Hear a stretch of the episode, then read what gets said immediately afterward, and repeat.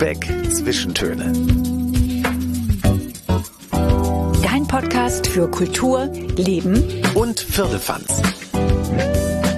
Moin und herzlich willkommen zu unserer Juni-Episode von Lübeck Zwischentöne und wir freuen uns, dass ihr wieder dabei seid. Und in Lübeck geht es ja endlich wieder richtig los mit Erlebnissen, die wir alle so lange vermisst haben. Auch im Rahmen des Modellprojekts Kultur Lübeck. Auf der Freilichtbühne zum Beispiel finden wieder Konzerte statt. Ja, und nach Felix Jähn legt eines von Deutschlands bekanntesten DJ-Duos auf.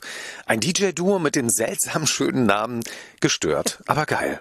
Ja trag dich unter meiner Haut. Ich behalte dich unter meiner Haut. Ganz egal wie lange es brennt, ganz egal was jetzt noch kommt. Vielleicht singen wir irgendwann der Panic at the Disco Songs.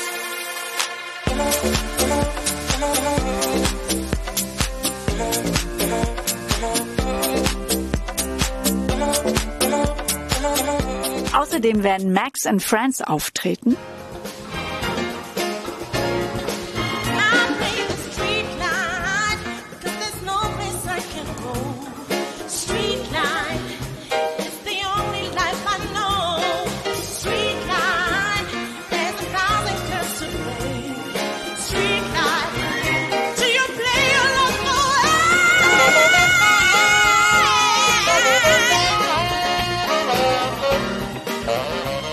Man kann auch wieder ins Kino gehen. Hurra in Cinestar in der Stadthalle. Ja, und da laufen sogar zwei Filme, die gerade erst mit Oscars ausgezeichnet wurden und die es auch wirklich verdient haben. Ja, ganz großartige Filme. Der neue Film von Thomas Winterberg heißt Der Rausch und die Hauptrolle spielt Mads Mikkelsen. Dieser Film, das ist eine melancholische Tragikomödie um vier dänische Freunde in einer Lebenskrise und diese Freunde, die starten einen echt schrägen Selbstversuch. Es gibt ja diesen norwegischen Philosophen. Er sagt, die Menschen haben 0, 0,5 Promille zu wenig Blutalkohol. Ich könnte etwas mehr Selbstsicherheit und Mut gebrauchen.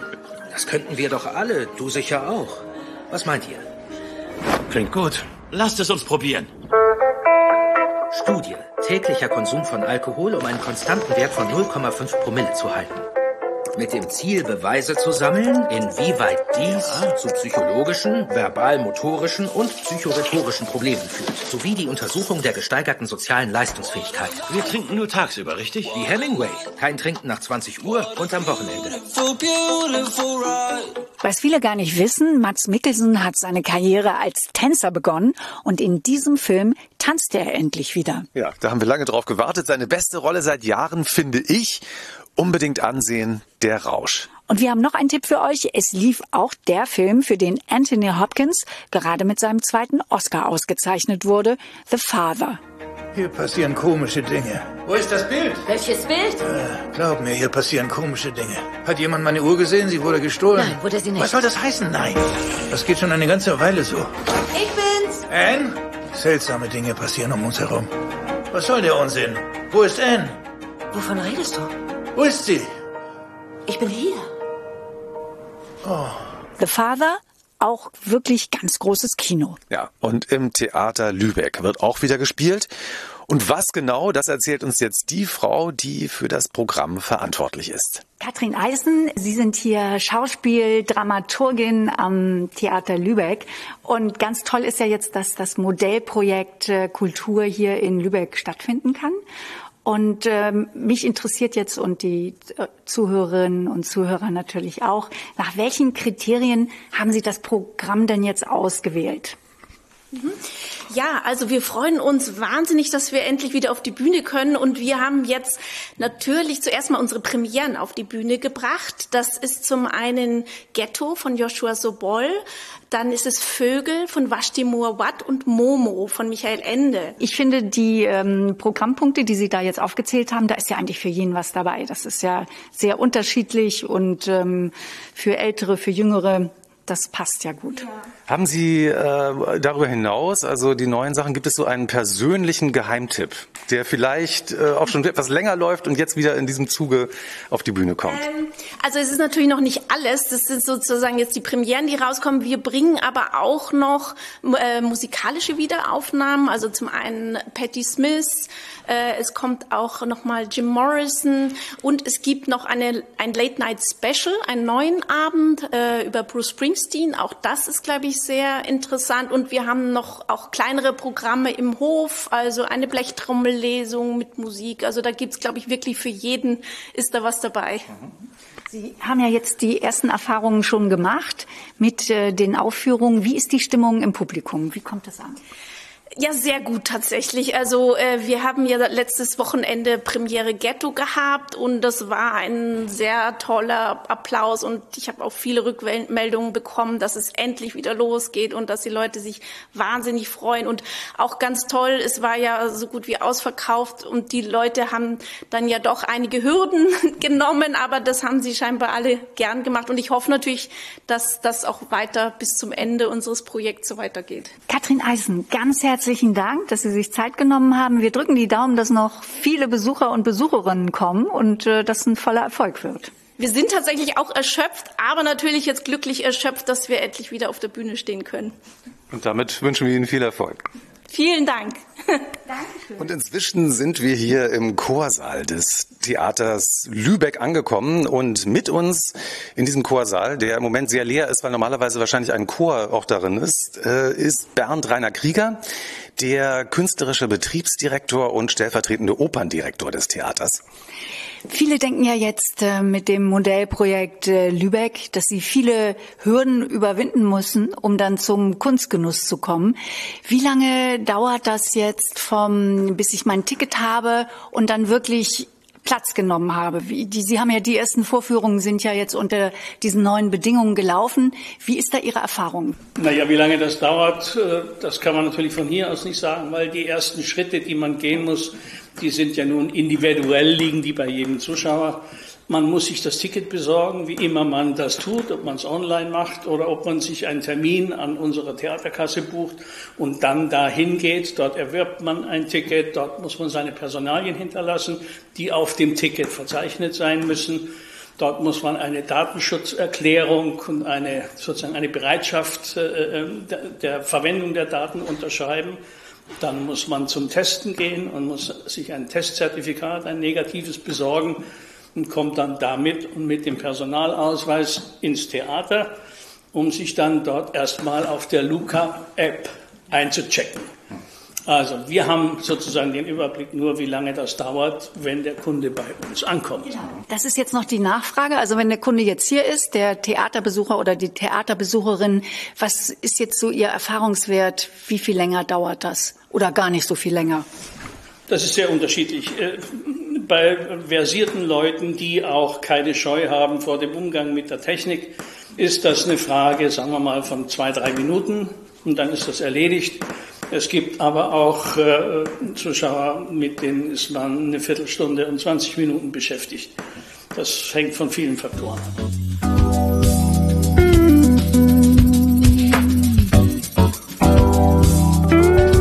Eine ganz andere Art von Freilichtbühne haben wir in der Katharinenstraße 57 gefunden. Im Boxclub Lübeck wird jetzt nämlich im Freien trainiert, öffentlich mit einem Boxring und da kann jeder zugucken. Ja, und wir auch. Und das sehen wir uns jetzt mal an.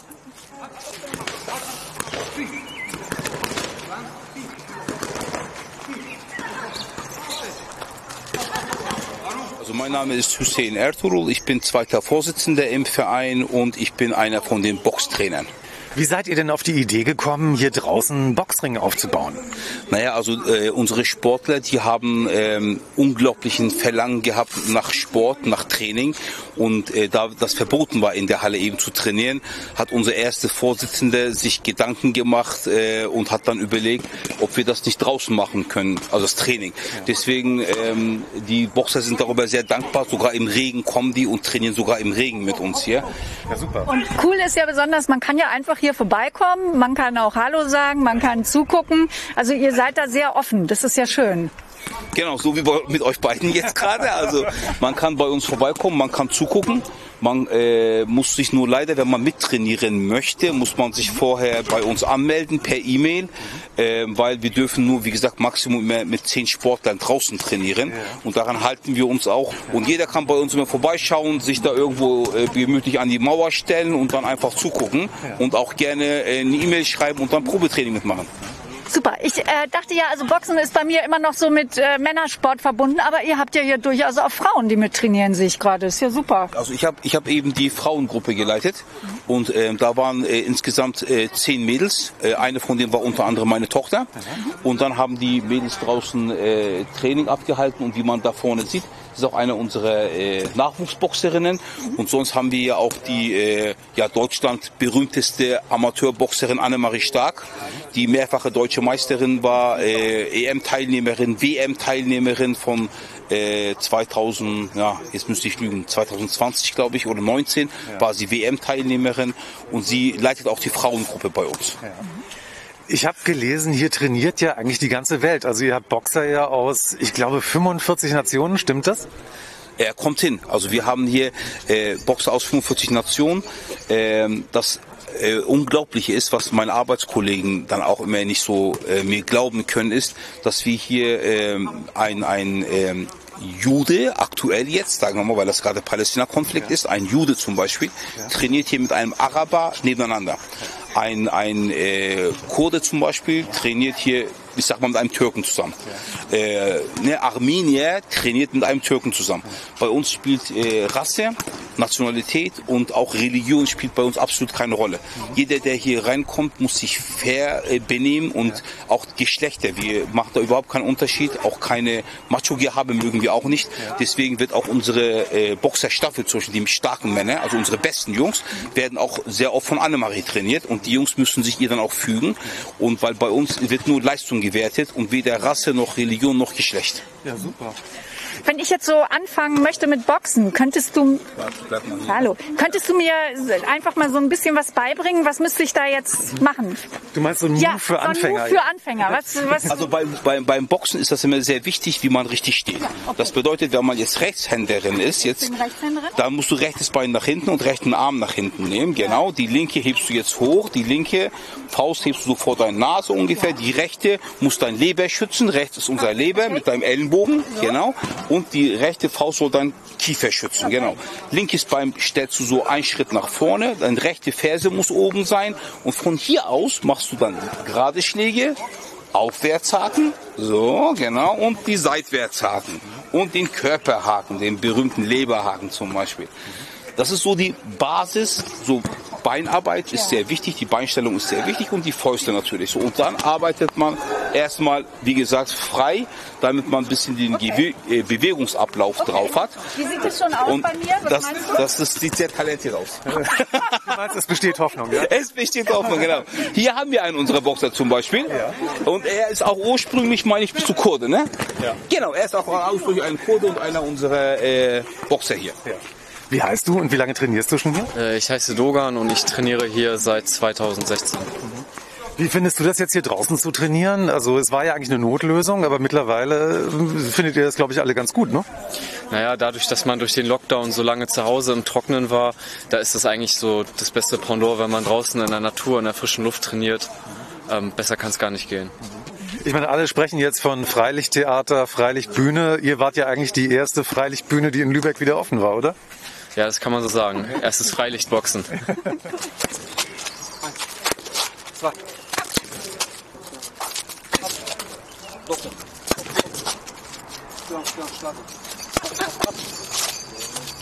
Hallo Eileen, toll. Du bist noch ganz außer Atem. Du hast gerade äh, eine Trainingseinheit absolviert. Genau, wir haben Pratzen gemacht. Man hat ja immer so ein Klischee, irgendwie Boxer muss äh, groß, äh, breiter Rücken, muskulös sein. Du bist ja eigentlich eher zierlich. Und wie war das denn, als du das erste Mal hier angekommen bist und gesagt hast, ich will jetzt boxen? Was haben die Jungs hier gesagt? Achso, eigentlich ganz normal. Hier sind eigentlich alle nicht so groß. Ähm, und gerade bei den Frauen sind wir auch nicht so groß. Also unsere Trainerin zum Beispiel ist auch echt klein. Und äh, was gefällt dir so am Boxen? Also ihr hättest ja auch einen anderen Sport jetzt machen können. Ähm, ich habe Tatsache früher geturnt und habe mit dem Boxen angefangen, weil es mich komplett auspowert und weil ich irgendwie halt alle Energie rauslassen kann und ich es auch cool finde, wenn man ein bisschen Kraft hat als Frau. Klasse. Also weiter viel Erfolg und gutes Boxen. Dankeschön. Was sagt man unter Boxern? Wie verabschiedet man sich oder wie begrüßt man sich? Deckung hoch, sonst knallt's. Also dann Deckung hoch, sonst, sonst knallt's. Tschüss, vielen Dank. Wir haben da eigentlich harte Kerle und harte Schläge erwartet. Und was haben wir gefunden? Toleranz und Gleichberechtigung im Boxclub Lübeck. Zuschlagen können Sie natürlich trotzdem. Und wenn ihr Lust habt, trainiert einfach mal mit. Ich hatte spontan Lust. Ja, ich muss ja weiter trainieren. An meiner Rechten muss ich arbeiten. Ich habe ja angeblich Talent. Hat er gesagt. Vielleicht wollte er auch nur nett sein. Nee, ich glaube, ich habe Talent. Das macht mir jetzt irgendwie Angst. Sollte es auch.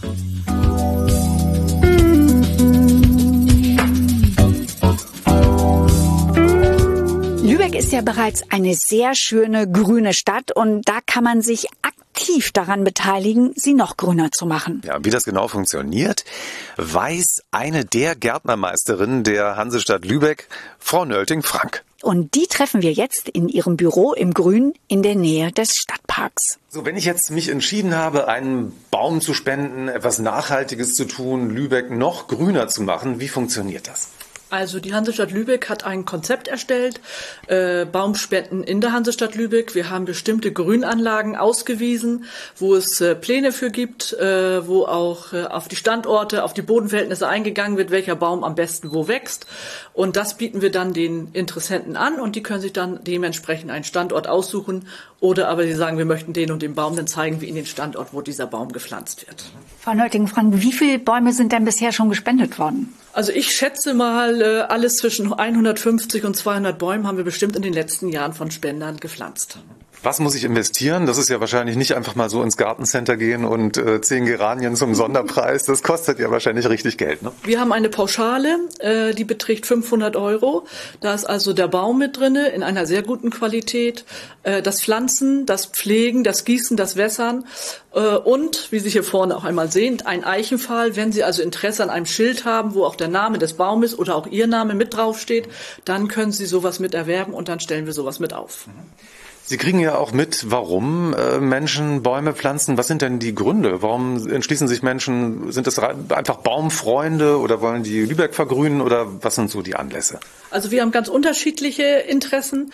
Wir haben ganz viele, die Lübeck was zurückgeben möchten, weil sie hier aufgewachsen sind oder Interesse haben an einer bestimmten Ecke.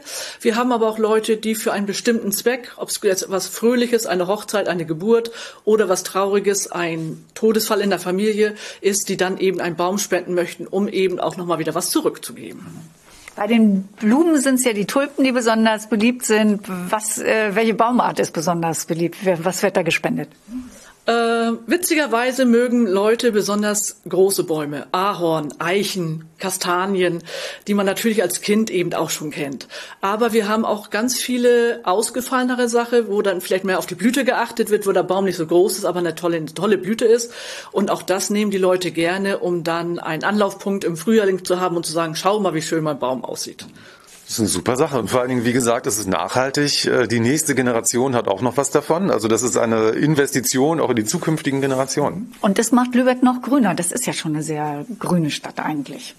Lübeck ist eine wirklich schöne grüne Stadt. Wir haben tolle Grünanlagen. Man kann also wirklich nur jedem sagen, nimmt einfach mal den Hund, das Fahrrad und schaut euch einfach mal die Grünanlagen in Lübeck an. Die sind also wirklich schön und auch sehr unterschiedlich. Wir haben sehr stark gepflegte, aber auch wirklich welche, die ein bisschen naturbelassen sind, was also auch wirklich für die Bienen, für die Tiere auch sehr interessant ist. Also wir versuchen viel äh, in Lübeck mit unseren Grünanlagen zu bewirken. Und der Schulgarten in Lübeck, also der Botanische Garten hier, das ist ja eine besonders tolle Grünanlage mit über 2000 Pflanzen, steht sogar unter Denkmalschutz, glaube ich, seit 2017. Sie meinen auch, das lohnt sich unbedingt dahin zu gehen. Also jeder, der eigentlich ein bisschen Ruhe haben möchte oder einfach auch mal schauen möchte, was gibt es denn noch außer Tulpen, Geranien, der ist im Schulgarten, denke ich mal, sehr gut aufgehoben. Äh, man kann da also wirklich einen Nachmittag sehr gut verbringen. Man kann einen Kaffee trinken, man kann sich äh, von den ganzen Eindrücken auch so ein bisschen überwältigen lassen und sich wirklich Anregung für sein Zuhause oder für seinen Garten holen. Ja. Und wenn einen das jetzt noch mehr interessiert, kann man ja sogar eine Führung machen im Schulgarten. Äh, genau, ja. Der wird also vom Förderverein des Lübecker Schulgartens angeboten. Da könnte man jederzeit anrufen. Natürlich jetzt durch Corona etwas schwierig, aber auch dann werden Vor äh, Veranstaltungen, Vorträge und auch Führungen angeboten. Ja. Und sogar das Café ist wieder geöffnet. Auch das Café ist zurzeit wieder geöffnet und äh, man hat also die Möglichkeit, seinen Kaffee da zu trinken oder auch ein Buch zu lesen und ein bisschen zu relaxen. Wunderbar. Gibt es irgendwie eine Gärtnerverabschiedung oder einen Gruß unter Gärtnern, einen typischen oder sowas wie äh, gibt's nicht? Glühgut. Glüh auf, oder? Nein, nein, also das kenne ich eigentlich nicht, dass man so eine besondere. Aber vielen Dank für Ihre netten Grüße. Vielen Dank und machen Sie Lübeck weiter so schön grün, bitte. Das machen wir gerne. Wie es der Zufall gerade so will, kommt hier nämlich tatsächlich schon ein Baumspender gerade auf das Gelände. Hallo, guten Tag. Ja, guten Tag, hallo. Herr Kowalski, warum haben Sie sich entschlossen, einen Baum zu spenden? Ich war schon längere Zeit mit dem Gedanken schwanger und habe jetzt einfach überlegt, dass ich das jetzt einfach mal mache. Für mich, also Baumspenden, Bäume spenden und Bäume pflanzen ist ja nun wirklich angesagt heutzutage und ich mache es für mich, aber auch für meine beiden Kinder. Und da würde ich sie gerne auf dem Schild mit verewigen. Ich habe mir das eben angeguckt ähm, in diesem Park vor dem Johanneum. Da stehen schon ein paar gespendete Bäume und das ist ein schöner Platz, denke ich. Toll. Also für ein grüneres Lübeck. Für welchen Baum haben Sie sich denn entschieden, Herr Kowalski? Ja, ich habe gleich einen Termin hier beim Amt und ich denke, dass ich da Vorschläge bekomme, was Sie mir empfehlen werden. Aber es sollte natürlich was Klimaresistentes sein und was Einheimisches. Also irgendwie so in diese Richtung sollte das gehen. Aber ich erwarte auch so ein bisschen Vorschläge ähm, und Beratung. Die kriegen Sie hier bestimmt. Wir haben eben auch schon gerade alles erfahren, was man wissen muss. Herr Kowalski, wir finden es toll, dass Sie das machen, dass Sie in Lübeck noch grüner machen und ähm, ja, herzlichen Dank. Ja, gerne. Und äh, sieht das dann so aus, dass Sie so ab und an auch bei dem Baum vorbeigucken wollen? Vielleicht auch mal eine Gießkanne, wenn es im Sommer heiß ist, drauf gießen? Ja, vielleicht. Deswegen war es mir auch wichtig, dass ich da überhaupt mal hinkomme. Es waren auch noch andere Vorschläge da. Die waren in Travemünde und so, da komme ich nicht ständig hin. Und hier im, im Altstadtbereich, das, äh, da bin ich öfter mal. Insofern, ja, gerne. Ich gucke mal nach dem Rechten. Ja, es gibt ja auch Menschen, die Bäume umarmen, aber das geht zu weit, oder was meinen Sie? Ja, das ist, glaube ich, nicht so mein Ding. Waldbaden, sowas. nein, nein. Prima, vielen Dank. Ja. Und viel Erfolg mit Ja. dem Baum. Ja, danke schön. Vielleicht habt ihr ja jetzt auch Lust, einen Baum zu spenden. Ja, und wie es geht, das wisst ihr jetzt.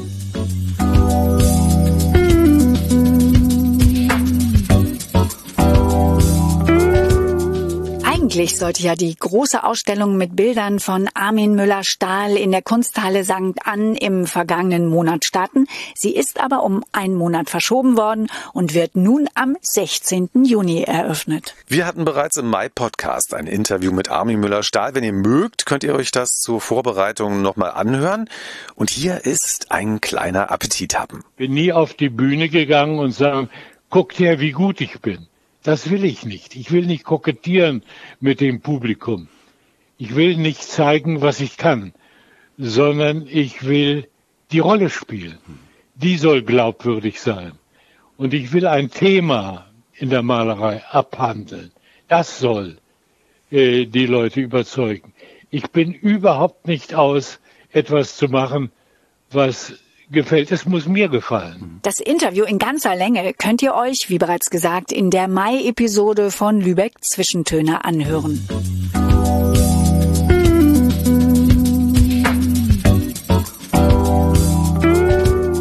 Am 6. Juni ist UNESCO Welterbetag. Lübeck gehört zum UNESCO Weltkulturerbe und aus diesem Anlass wird es unter anderem vier kostenfreie Führungen geben und die Gelegenheit, Lübeck am frühen Sonntagmorgen, also wirklich früh von 8 bis 10 Uhr, noch einmal neu zu entdecken. Und weitere Infos findet ihr unter www.lübeck-tourismus.de. Ja, und haltet euch ran, denn pro Gruppe können nur 20 Teilnehmerinnen und Teilnehmer dabei sein. Nach der Führung kann man sich an diesem Tag oder überhaupt, denn eigentlich ist ja jeder Tag Welterbetag in Lübeck, da kann man noch mal tiefer in dieses Thema einsteigen im Museumsquartier St. Ann. Wir stehen jetzt hier mit Professor Dr. Hans Wiskirchen, Direktor der Kulturstiftung Hansestadt Lübeck und damit leitender Direktor der Lübecker Museen. Guten Tag.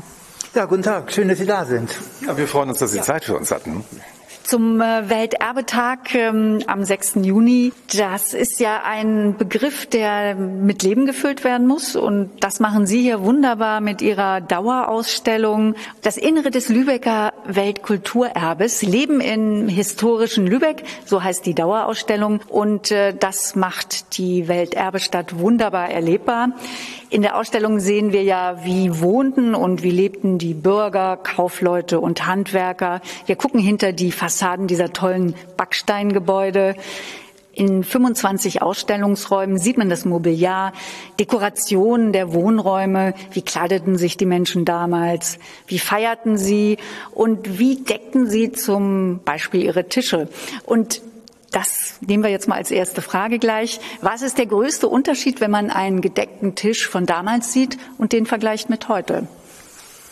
Äh, die Maße erstmal, also das Bier etwa, äh, da waren die Krüge größer als heute. Man muss dazu aber sagen, das Bier war auch wesentlich dünner, also es hatte nicht den Alkoholgehalt von heute.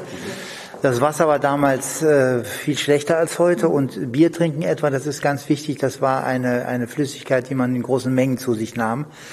Und im Mittelalter war das alles etwas rustikaler, einfacher äh, als heute. Aber man muss sich das so vorstellen, dass die Geselligkeit schon genauso war wie, wie zu heutigen Zeiten. Der Unterschied, Unterschied war der, dass es eben eine kleinere Anzahl von Menschen waren, die sich darum kümmerten. Auch, ja. Was meinen Sie, also beziehungsweise warum sollte man sich diese Ausstellung jetzt im Zusammenhang mit dem Welterbetag noch einmal ansehen?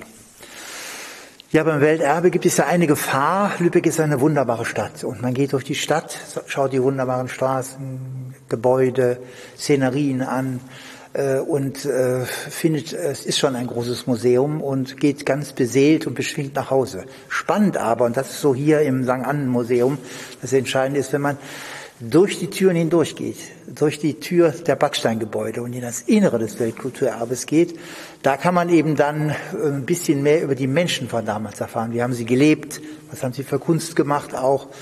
Und das ist etwas, was man, wenn man nur draußen äh, auf, über die Straße geht, eben nicht mitbekommen kann. Und das ist der Job, den wir gerne machen wollen, eben, dass wir hier im St. Ann Museum das zeigen, was ein ganz besonderer Ort ist äh, die Geschichte ist eben auch einfach schon mal interessant. Anfang des 16. Jahrhunderts hatte man ein Problem.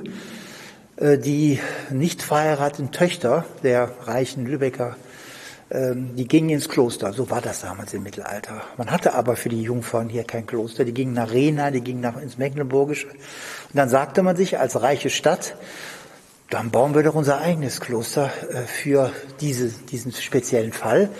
Man hat das St. Annenkloster gebaut äh, und hat allerdings den Pech mit der Geschichte gehabt, wenn man so will.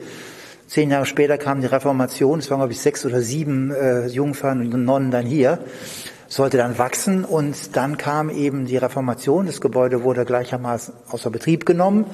Es war ein Armenhaus, ein Waisenhaus und wurde dann vor 100 Jahren zum Museum, also ein ganz prominenter Ort, ein richtiges Quartier, in dem dann äh, ab 1915 alles gesammelt worden ist, was in Lübeck an Kunst wichtig war für die Bürger. Sie haben eben schon erwähnt, äh, die 25 Räume, wo das Wohnen, Porzellan und all die Dinge, die wichtig sind, geschildert wird. Aber wir stehen jetzt im Erdgeschoss und das ist so die Keimzelle des Ganzen. Dort sind die mittelalterlichen Altäre zu finden, die in den Lübecker Kirchen standen alle. Und die Lübecker waren halt äh, auch in der Reformation zuallererst Kaufleute was es so im Süddeutschland gab, Bildersturm, Zerstörung von katholischer Kunst, hat es hier nicht gegeben. Man hat die Sachen. Man hat ja teuer dafür bezahlt. Genau, man hat teuer dafür bezahlt und hat gesagt, das, äh, die, gerade die Bürger, äh, man brauchte das dann nicht mehr. Das Seelenheim wurde so nicht mehr erreicht. Es stand in, in, in, in, in den großen Kirchen, man hatte seine eigenen großen Altäre. Das brach dann ab. Die, es gab diese Kunst nicht mehr. Aber sie ist jetzt hier an diesem Ort hochrangig versammelt, an einem Ort wie einem, einem ja, geweihten, ehemals geweihten Ort. Und das finden Sie in Deutschland, fast in Europa nirgendwo so. Das große Mittelaltermuseum des Kloisters in äh, New York, wo auch tolle mittelalterliche Kunst, hat extra ein Kloster im 19. Jahrhundert nachgebaut, um diese Kunst angemessen ausstellen zu können. Wir haben dieses Kloster hier und stellen das hier aus. Und das ist, glaube ich, ein Erlebnis. Wir haben die Klosterhöfe hier, die Innenhöfe des Klosters hier reinzugehen durch die Tür im Welterbe und in dieser Atmosphäre einfach auch mal auf der Bank zu sitzen im Klostergarten, das ist ein ganz besonderes Erlebnis. Eine Zeitreise. Ja, und ich glaube, das macht es doch gerade auch für jüngere Besucher attraktiv, vielleicht auch für Jugendliche, Kinder. Geschichte zum Anfassen ist das ja quasi. Das ist Geschichte zum Anfassen und es ist aber auch, das habe ich mehrmals erlebt, etwas völlig anderes und Fremdes, aber Spannendes auch. Also ich habe das in der Museumsnacht mal erlebt, wo so ein junges Pärchen hier durchging und der rief, Mensch, ist das geil, ja, guck dir das mal an. Und dann hat er gezeigt, dass das erlebt man normalerweise eben nicht, auch im Internet nicht und auch in den ganzen Kreisen, wo man sich bewegt. Man ist in einer anderen Welt, man macht eine Zeitreise. Und das ist das Besondere, wenn man eben hinter die Türen schaut, wenn man eben aus der schönen Stadt in die schönen Museen geht. Das sehen wir als unsere Aufgabe. Es gibt ja viele Serien, die sehr populär sind, gerade so aus dem Fantasy-Bereich, die ja äh, Mittelalter-Serien eigentlich sind. Game of Thrones, das spielt ja alles, merken Sie, eine größere, ein größeres Interesse gerade von jungen Leuten, seitdem diese Serien so populär sind? Ein wenig schon, denn wenn man diese Altäre anschaut, die wir haben, die erzählen auch alle Geschichten auch. Zeigt teilweise ziemlich wüste Geschichten eben auch. Mhm. Die kann man wie Comics lesen auch. Und äh, von daher ist das etwas, was durchaus äh, wieder in die Zeit hineinkommt.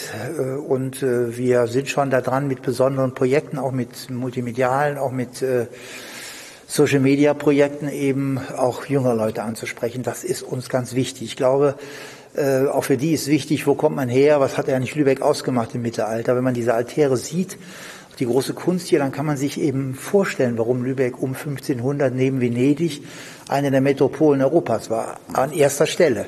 Heute ist es nicht mehr so, aber wenn man diese Kunst sieht, dann kann man verstehen, okay, äh, das war wohl so, denn wenn man so einen Altar sieht, das sind drei, vier Einfamilienhäuser, was man damals ausgab für ein so ein Kunstwerk. So reich waren die Leute hier auch. Ähm, um noch mal kurz auf den Welterbetag zu sprechen zu kommen. Lübeck ist ja so voll von Kunstschätzen, dass, ähm, dass man das gar nicht sich alles an einem Tag angucken kann. Und es ist auch so, finde ich, dass man sich bestimmte Sachen gezielt raussuchen muss in dieser Vielfalt. Eines ist zum Beispiel das Tintoretto-Bild, das ja in der Katharinenkirche hängt. Andere Museen ob das jetzt in New York ist, in, in Tokio oder sonst wo, die müssen sich ja groß bemühen, ein Tintoretto überhaupt zu kaufen. Das Problem und, ist vor allen Dingen, Tintoretto malt ja schon lange ja, nicht mehr. ja. Und hier hängt ein Tintoretto seit 500, fast 550 Jahren. Wie ist der nach Lübeck gekommen? Ja, das ist eben das, was ich eben schon erwähnte. Lübeck war eben damals eine europäische Metropole, eine der wichtigsten, reichsten Städte. Und äh, es gibt noch ein paar andere italienische Künstler, die im Rathaus zu finden sind. Aber man hat dann eben Lust gehabt und hat den beauftragt und hat das gekauft. Das, so, so waren die Lübecker Kaufleute. Das kann man sich von heute aus gar nicht mehr vorstellen, weil man sagt, das können nur noch New York oder London. Aber damals war Lübeck halt auch eine Wirtschaftsmetropole wie heute London und New York und von daher, das hängt immer zusammen, war es auch eine Kunstmetropole. Hier konnte man sich das Feinste vom Feinsten leisten auch. Unter anderem auch an Tintoretto. Und es gibt eben natürlich auch Bezüge zwischen Lübeck und Venedig, Lübeck und Italien. Das ist durchaus äh, der Fall gewesen auch. Man war also international sehr vernetzt auch. Man denkt immer, das ist so eine kleine abgeschottete Stadt an der Ostsee. Aber als Zentrum der Hanse bei den Handelsströmen, die damals existierten, war hier wirklich äh, warenmäßig, kunstmäßig ganz Europa zusammen. Das muss man auch dazu sagen. Auch vergisst man. Und all das kann man eben spüren in den Museen eben auch. Nicht? Vielen Dank, dass Sie uns heute auf diese Zeitreise mitgenommen haben. Wir haben das sehr genossen und wir werden uns die Ausstellung jetzt noch sehr ausführlich angucken. Genau. Und wir hoffen dann, dass viele Hörerinnen und Hörer auch auf den Geschmack gekommen sind und im St. Ann Museum vorbeischauen. Das würde uns sehr freuen. Vielen Dank, dass Sie da waren. Dankeschön.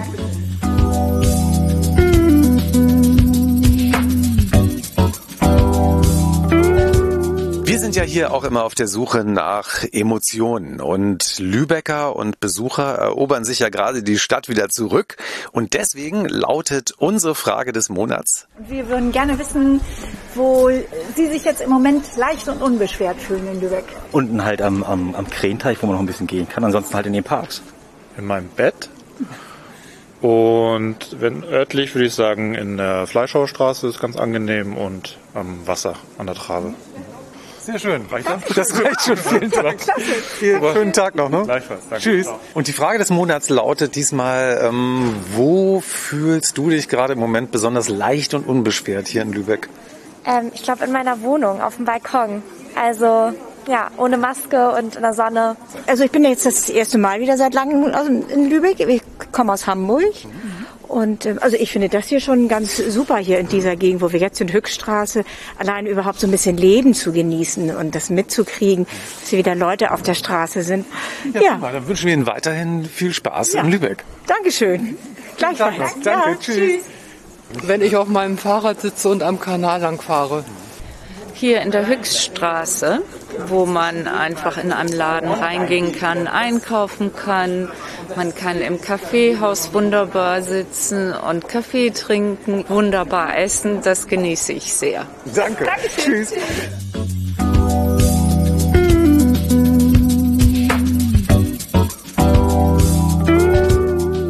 Da wir gerade beim Thema Wohlfühlen sind, es gibt da etwas Neues in der große alte Fähre 23, ein Ort, an dem man sich sofort gut aufgehoben fühlt. Das Hotel Die Reederin. Und wir sitzen jetzt hier im Frühstücksraum der Reederin. Mit, die Tür ist offen zu einem wunderschönen Innenhof, in dem man dann auch, wenn das Wetter schön ist, auch frühstücken kann. Und mit uns am Tisch sitzt die Besitzerin der Reederin, Nina Dietze. Moin, Nina. Moin. Nina, ihr habt jetzt fast vier Jahre äh, umgebaut. Also bis zur Eröffnung ist es jetzt nur noch ein paar Tage hin. Wie fühlst du dich? Ja, ich bin äh, total aufgeregt. Ähm, also wenn man mich vor einem Monat gefragt hätte, dann habe ich immer nur gesagt, äh, die Vorfreude ist so groß und jetzt ist jetzt übersteigt doch die Aufregung die Vorfreude.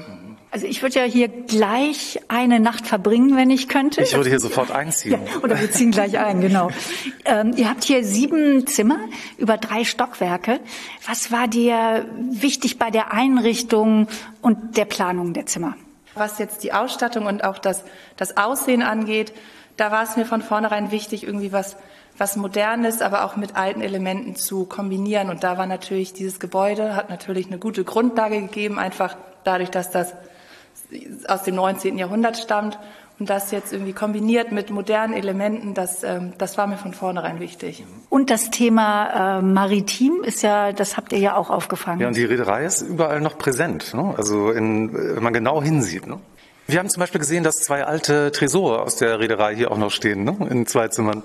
Ja, genau. Die standen in einem Zimmer, was jetzt Ursula ist. Und da dachte ich, na ja, gut, zwei Tresore müssen jetzt nicht in einem, in einem Zimmer stehen, zumal das sind halt Tresore, die so groß sind wie ein Schrank. Und ähm, die haben wir dann einfach nur in die andere Suite. Also die beiden Suiten, die haben jetzt beide zwei alte Tresore, die noch aus der Reedereizeit stammen. Mhm. Ja, wir müssen noch mal beschreiben, was wir, also wir sehen hier sehr viel helles Holz ist verarbeitet worden, Holzfußböden und Tische.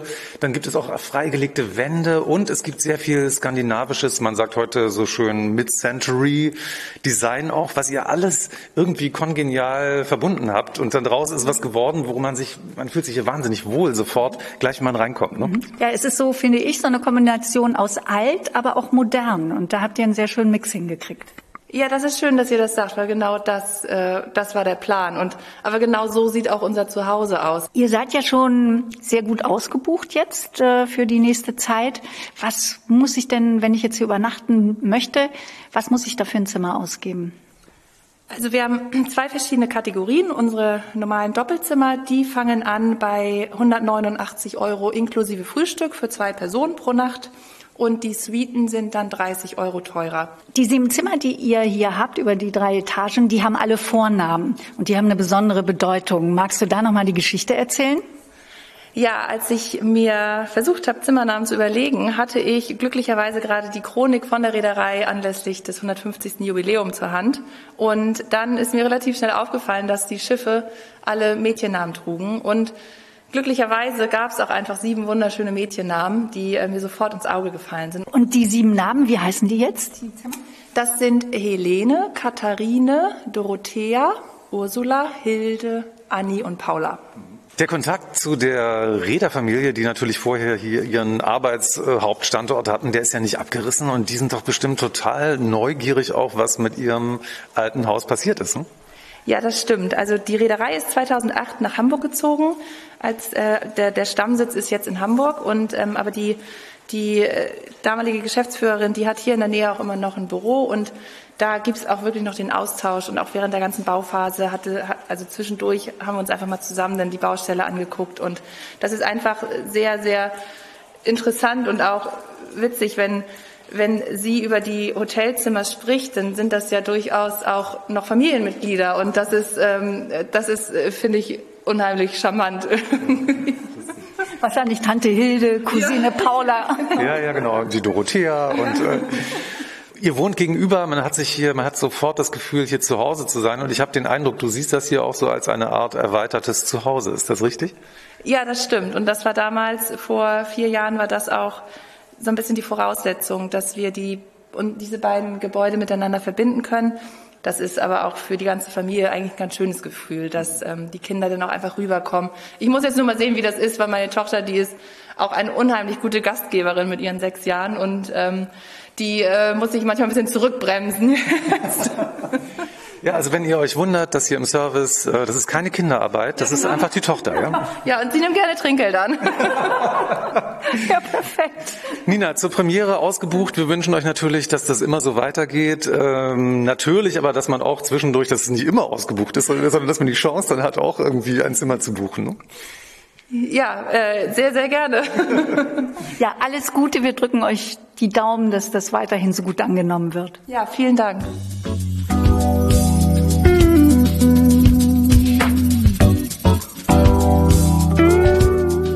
Wir haben ja vorhin schon einmal über das Thema grünes Lübeck gesprochen und jetzt wird es noch grüner. Den Kurberg kennen wir alle, aber er wird sich in gar nicht allzu ferner Zeit sehr verändern. Er wird sehr viel grüner werden und ähm, jemand, der ganz genau weiß, wie das alles vor sich geht und was da alles passiert, das ist ähm, Annette Ritter von Lübeck Tourismus. Hallo Annette. Hallo, danke für Annette. die Einladung. Moin, schön, dass du ja. Zeit hast. Annette, ähm, erzähl uns doch bitte mal kurz, ähm, worauf können wir uns da freuen? Was passiert da mit dem Coburg? Der Coburg ähm, wird zum kulturgrünen Komplimentegarten. Relativ langes Wort, aber in einem Satz würde ich sagen, er verändert sich dahingehend, dass ähm, wir einladen wollen zum äh, Durchatmen, zum Aufblühen, ähm, ein Stück weit zum Genießen von außergewöhnlichen kleinen und feinen Kulturmomenten, die einen dort umgeben, eingerahmt in einer Welt aus 150 Hochbeeten, die dort wow. erblühen werden und ergrünen und äh, das eben mitten im schönsten Fleck des UNESCO-Weltkulturerbes. Und ihr habt euch auch ein schönes Programm ausgedacht, was dann da stattfinden soll.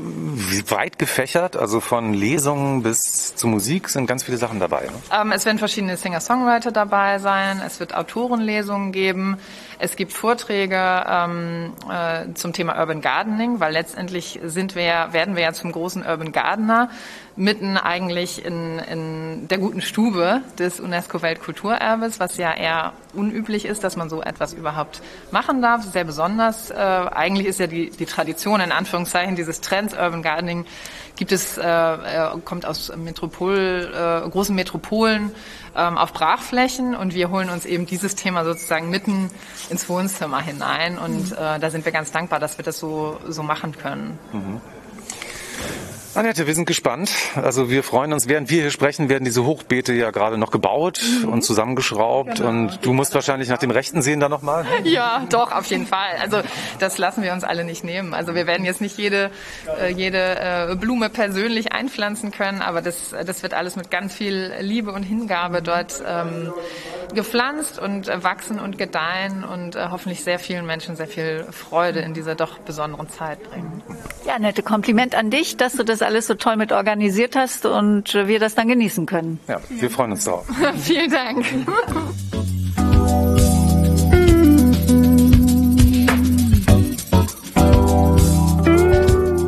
Wir sind ja hier auch immer auf der Suche nach Sinnesfreuden. Ja, und da sind wir auch wieder fündig geworden. Der Duft hat uns hineingelockt in die Engelsgrube 59 ins Marei. Marei, das, das äh, ist ja Maori, also die Sprache der Ureinwohner Neuseelands. Und Marei, das ist ja also ein Gemeinschaftshaus. Da versammelt man sich, feiert Feste zusammen, ein Ort der Begegnung. Und das ist ja euer Café hier auch, ein Ort der Begegnung. Richtig, genau. Das war auch der Hintergrund, warum wir das Café genauso genannt haben, weil wir wollten, dass die Gäste zu uns kommen können, sich hier ähm, beisammensitzen, gemütlich, sich äh, unterhalten, austauschen und eben essen, trinken. Genau das, was die äh, Menschen in Neuseeland eben in eine Marei auch machen. Und ihr wart ja auch in Neuseeland, da ist ja auch die Idee geboren worden, dass ihr hier das Restaurant und Café macht. Und ähm, inwieweit die Speisen der Maori, inwieweit habt ihr euch da bei euren Gerichten beeinflussen lassen? Ähm, wir haben uns tatsächlich vor zehn Jahren in Neuseeland kennengelernt. Ja. Also das ist nicht nur eine kulinarische Geschichte hier, sondern eben auch eine Liebesgeschichte. Es ist tatsächlich, glaube ich, mehr, ähm, mehr eine Liebes- als eine kulinarische Geschichte. Aber ähm, mein erster Rohkostkuchen war auf jeden Fall sehr neuseeländisch inspiriert. Äh, da gibt es immer so eine ähm, Chocolate Caramel Tart. Natürlich nicht roh und voll mit Zucker und Kondensmilch. Und die habe ich damals vor fünf Jahren zum ersten Mal versucht, irgendwie anders hinzukriegen und nur auf Dattelbasis, ähm, Kokos und ja, also rein ohne Zucker und ungebacken. Ihr macht ja hier vegan, alles ist bio. Ihr versucht auch regional das umzusetzen. Was ist denn das äh, Gericht, das hier ziemlich oft über den Tresen geht und was bei euren Gästen und Gästinnen super beliebt ist? Der Bestseller sozusagen, ja. ne? Der Bestseller. Äh, ich glaube, dass die Kuchen schon ein sehr, sehr besonderes Highlight von uns sind und das ist eigentlich auch das, was damals die Zauberei ausmachen sollte, weil diese Kuchen ähm, nicht nur eben roh sind, sie entstehen tatsächlich auch ohne Rezepte. Wir haben keine festen Rezepte. Jedes Mal ist der Kuchen ein bisschen anders. Es ist immer so ein Durchprobieren. Man probiert sich ran und es ist so ein bisschen das, was wir an, an Kochen und an Kuchen machen immer schon geliebt haben. Dass man gar nicht so nach Rezept macht, sondern viel nach, frei nach Schnauze. Und so sind tatsächlich auch unsere Gerichte. Also jede Woche haben wir andere Gerichte und jedes Mal ist es ein bisschen anders. Selbst unser Dauerrenner, das Tofu-Rührei, ähm, was viel vom Tresen geht, ist je nachdem, wer es gemacht hat, immer mal ein bisschen anders. Also wenn ich jetzt sage, der Schokokuchen vor drei Monaten, den fand ich so toll. Ich komme wieder. Das, das heißt, das ist nicht der Schokokuchen, das Rezept, wie es vor drei Monaten ist war. ja noch toller geworden, der ja, Kuchen. Was, Genau, also manchmal ist er so, manchmal so. Also wir, wir versuchen halt selber das immer so auch hinzukriegen, ähm, dass es uns selber nicht langweilig wird. Es ist jetzt in diesem Moment, in dem wir hier gerade stehen, ist es so kurz nach 16 Uhr. Aber der Laden ist voll. Also so voll wie er sein darf natürlich nach den Corona-Regeln. Draußen sitzen auch ganz viele Leute. Also irgendwas scheint ihr richtig zu machen. Also nach fünf Jahren kann man tatsächlich sagen, dass wir es geschafft haben. Ich glaube, wir haben uns das auch schwer erarbeiten müssen. Ähm, tatsächlich immer wieder aufs Neue. Ihr seid wieder da, ihr habt jetzt wieder geöffnet und verzaubert eure Gäste immer noch mit immer wieder neuen Sachen. Es riecht so lecker, ich könnte sofort die Speisekarte rauf und runter essen. Ganz toll. Jay und Laura, wir wünschen euch bei allem, was ihr noch vorhabt, viel Glück und drücken euch ganz fest die Daumen und wir sind froh, dass es euch hier gibt in Lübeck. Danke für euren Besuch. Und jetzt gibt's Kaffee Genau, ich habe euch jetzt zwei Cappuccini gemacht mit Harvest Moon Milch. Also das ist die Marke. Das ist eigentlich eine frische Pflanzenmilch aus Reis, Cashew und Kokos. Die passt wunderbar für Leute, die normalerweise Kuhmilch trinken würden, weil sie eben nicht so süß ist wie zum Beispiel Hafermilch. Und dann habe ich euch hier noch einmal zwei Kuchen hingestellt. Einmal Waldbeer Zitrone und dunkle Schokolade Marzipan. Alles roh, alles ohne Zucker, nur mit Datteln gesüßt. Lasst es euch schmecken. Vielen Dank. Danke, Laura. Das sieht toll aus. Das sieht nicht nur toll aus, das schmeckt auch richtig gut.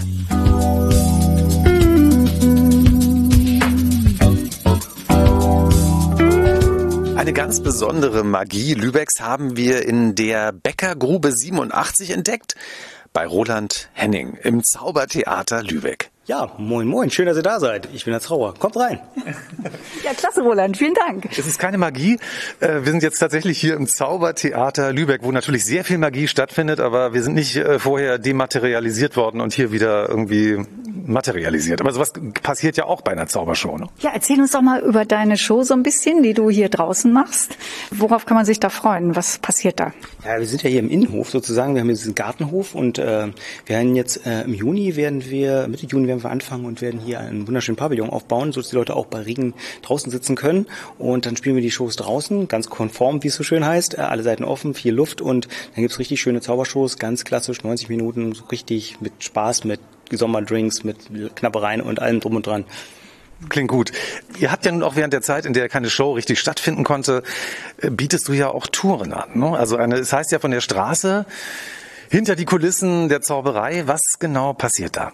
Also im Rahmen der ähm, Unterstützung von der Postilstiftung die Kulturfunken äh, haben wir äh, einen kleinen Minishow ins Leben berufen, die heißt von der Straße ins Theater und ist so eine Art Führung durchs Theater.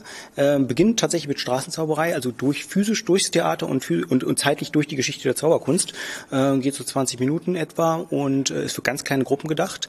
Und äh, ich finde, das ist eine sehr nette Sache, weil man dann so ganz private Sache sozusagen äh, aufbaut und dann wirklich coole Sachen, kleine Sachen zeigt und äh, Anekdoten erfährt, die man sonst vielleicht nirgendwo gehört hätte. Kannst du uns mal eine Anekdote erzählen, die du da in der, in der Show präsentierst, so als kleinen Appetizer? Ja, ähm, ihr kennt auch dieses klassische Klischee von dem Häschen aus dem Zylinder, ne? Na klar. Ähm, die interessante Geschichte ist, wo kommt die Geschichte her? Äh, es gab einen Zauberkünstler namens John Henry Anderson, der hat mal in Aberdeen gelebt und gewirkt und der war der Erste, der das gemacht hat. Und der bezog sich auf eine Geschichte, die sich äh, 100 Jahre später, äh, vorher zugetragen hat, wo eine Frau namens Mary Toft äh, vorgab, lebende Kaninchen zu gebären. War, hat sich herausgestellt, dass sie geschummelt hat, aber tatsächlich. Ja, ja. Ähm, 17 Stück und am Ende ein Ferkel, so hieß es. genau. Das ist ja herrlich. Und so hat sich das dann verselbstständigt irgendwann und wurde ein. Äh ja, das Klischee wurde im wahrsten Sinne des Wortes geboren. Ja. Okay. Roland, wie war denn das bei dir? Wann, wann hast du angefangen mit der Zauberei? Schon als Kind oder wann hast du das entdeckt? Ich hatte ganz klassisch einen Zauberkasten, hab den, also ganz viele Zauberkästen sogar, hab die alle durchexerziert und irgendwann hatte ich dann meinen ersten Auftritt, damals bei einer Halloween-Feier in der zehnten Klasse, wo mich ein äh, damaliger Schüler gefragt hatte, hey, willst du nicht auftreten? Kriegst doch 25 Mark. Das heißt, mein erster Auftritt war sogar ein bezahlter und es war der schlechteste Auftritt, den ich je hatte, aber... Wieso war der so schlecht? Naja, ich habe alles falsch gemacht, was geht, so im Rückblick betrachtet, ne, und aber was, alle fangen alle so an, ne? Was äh, passiert an einem Abend hier an Tricks? Hast du so von bis alles dabei, was man so denkt? Also so Karten bis äh, Jungforzer sägen oder hast du dich irgendwie spezialisiert auf irgendwas? Äh, ich gebe zu, ich bin ein bisschen äh, so ein Allerweltsschwein, was das angeht. Ich mache alles, weil ich einfach alles mag. Ich mag, also wir haben Seiltricks, wir haben Tricks mit Bällen, wir haben Kartentricks, wir haben Münztricks, ein bisschen Gedankenlesezeugs, ne? Roland, du kannst Gedanken lesen, hast du auch gerade gesagt. Äh, was denken wir gerade? Äh, du denkst, dass äh, jetzt langsam Zeit wird, was zu trinken, ne? Und was denke ich gerade? Äh, du gibst ihm recht. Ich gebe dir ja oft nicht recht, aber wenn der Zauberer das sagt, dann muss ich dir jetzt recht geben. Ja, ich muss, äh, es war ein bisschen falsch geraten, weil ich es gerade so spannend finde. Ich könnte mir das noch stundenlang weiter anhören und äh, nichtsdestotrotz. Ich würde gerne noch einen Trick lernen, Roland. Ja, weißt du was, das machen wir dann vielleicht, äh, wenn das Mikrofon aus ist und dann kannst du sagen, du hast den tollsten Trick gelernt der Welt. Ja, sonst wüssten ja alle, wie es geht. Ne? Das stimmt, ja. Roland, wir wünschen euch viel Glück, dass ihr auch bald wieder hier das ganze Haus bespielen könnt. Mhm. Und, ähm, und zum Schluss sagen wir, wie verabschieden sich Zauberer zünftig? Wie funktioniert das? Die sagen tatsächlich gut Trick. Gut Trick, oh, prima. Roland, gut Trick. Dankeschön. Bis bald, wir kommen bestimmt bald wieder und gucken uns eine Show an. Mhm, gut. Und äh, wenn man jetzt ähm, Infos haben möchte, äh, wie weit ihr mit den Shows seid, was wieder geht, wo gehe ich da drauf, was gucke ich mir an? Wir haben da eine wahnsinnig tolle Internetseite, die nennt sich äh, www.zaubertheater-lübeck.de, Lübeck geschrieben. Aber man kann sich das einfach merken, indem man in die Suchmaschine der Wahl Zaubertheater und Lübeck eingibt. Dann findet man uns.